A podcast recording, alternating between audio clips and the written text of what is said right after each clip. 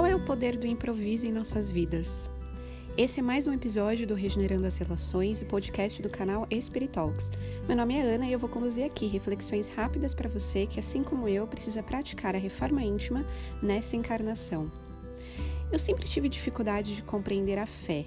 Sempre fui muito cética a tudo e, mesmo estudando em escolas batistas e católicas na minha adolescência, algo me dizia que nada daquilo fazia sentido. Linguagens rebuscadas nunca foram meu forte, apesar de sempre ter gostado de estudar, e é por isso que eu quero dividir algo que aconteceu comigo. Eu tive a oportunidade de ir para um evento espírita com uma proposta linda, o terceiro vir a ser em Belo Horizonte, para estudar o livro Boa Nova há duas semanas atrás. Ainda que as conversas e as palestras tenham sido muito proveitosas, eu não me conectei com a proposta do evento. Antes mesmo de ir para lá, eu já pensei no que eu poderia aprender e levar comigo, porque eu me permiti vivenciar o que eu chamo de fé no tempo presente. A gente vai crescendo e entendendo que a maneira que vivenciamos e nos conectamos com Deus é algo muito particular. Falar do Evangelho, para mim, não precisa ser difícil e não precisa carregar a linguagem da época. Não é o tipo de forma que me inspira a aprender. E por acreditarmos que temos tantas convicções intelectuais sobre as situações, perdemos a chance de olhar para as possibilidades da vida.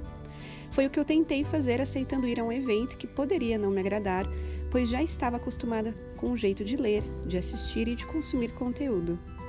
Tem uma frase da Joana de Ângeles no livro Rumos Libertadores, de psicografia do Divaldo, que diz: A rebeldia é processo de luta em faixa primitiva enquanto que a obediência é conquista da razão esclarecida.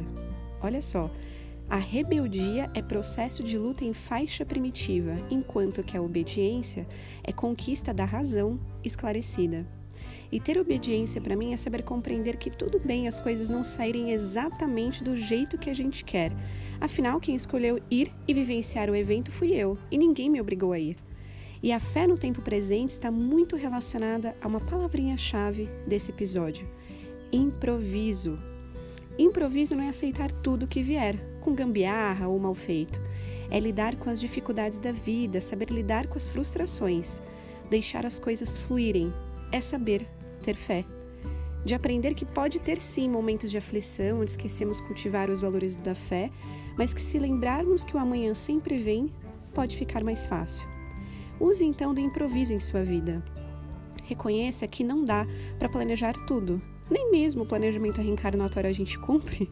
Quem dirá todos os afazeres do dia a dia?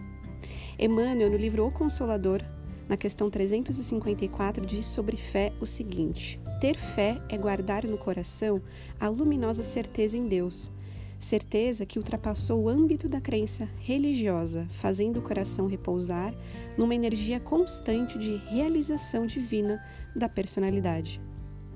Ter fé é guardar no coração a luminosa certeza em Deus, certeza essa que ultrapassou o âmbito da crença religiosa, fazendo o coração repousar numa energia constante de realização divina da personalidade. Por isso, te convido a praticar um ensinamento antigo de quem aí teve a infância na década de 80 ou 90 que vai lembrar, que era ser mais café com leite.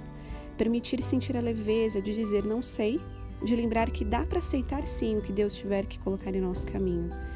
Seja mais café com leite na sua vida, esteja aberto a ouvir, a compartilhar e aprender algo novo. Enfim, praticar do improviso. Gostou do episódio? Mande sua mensagem por inbox no Instagram, arroba Espiritalks, ou mande um e-mail com a sua sugestão, espiritalks.gmail.com, que vou adorar saber o que você achou.